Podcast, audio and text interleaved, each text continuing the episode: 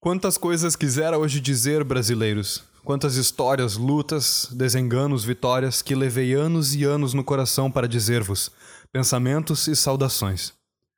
Saudações das neves andinas, saudações do Oceano Pacífico, palavras que me disseram ao passar os operários, os mineiros, os pedreiros, todos os povoadores de minha pátria longínqua. Que me disse a neve, a nuvem, a bandeira? Que segredo me disse o marinheiro? Que me disse a menina pequenina dando-me espigas? Uma mensagem tinham. Era: cumprimenta Prestes. Procura-o, me diziam, na selva ou no rio. Aparta suas prisões, procura sua cela, chama, e se não te deixam falar-lhe, olha-o até cansar-te e nos conta amanhã o que vistes. Hoje estou orgulhoso de vê-lo rodeado por um mar de corações vitoriosos.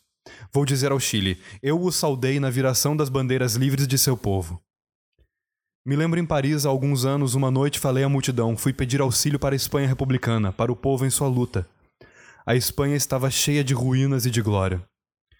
Os franceses ouviam o meu apelo em silêncio. Pedi-lhes ajuda em nome de tudo que existe e lhes disse: Os novos heróis, os que na Espanha lutam, morrem, Modesto, Lister, Passionaria, Lorca, são filhos dos heróis da América.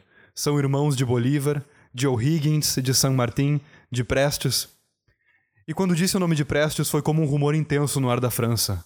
Paris o saudava. Velhos operários de olhos úmidos olhavam para o futuro do Brasil e para a Espanha. Vou contar-vos outra pequena história. Junto às grandes minas de carvão que avançam sob o mar no Chile, no frio porto de Talcahuano, chegou uma vez faz tempos um cargueiro soviético. Quando a noite chegou, vieram aos milhares os mineiros das grandes minas, homens, mulheres, meninos e das colinas, com suas pequenas lâmpadas mineiras. A noite toda fizeram sinais, acendendo e apagando, para o navio que vinha dos portos soviéticos.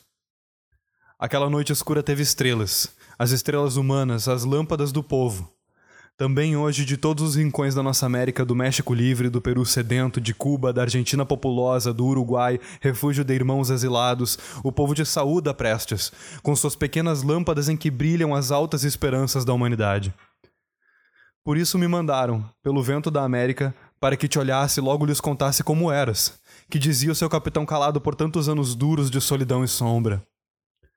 Vou dizer-lhes que não guardas ódio, que só desejas que a tua pátria viva, e que a liberdade cresça no fundo do Brasil como árvore eterna.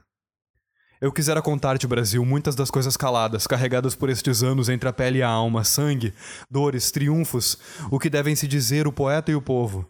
Fica para outra vez, um dia. Peço hoje um grande silêncio de vulcões e rios. Um grande silêncio peço de terras e varões. Peço silêncio à América, da neve ao pampa. Silêncio, com a palavra o capitão do povo. Silêncio que o Brasil falará por sua boca. Pablo Neruda, 1945. Durante um comício do Partido Comunista do Brasil, no estádio Pacaembu.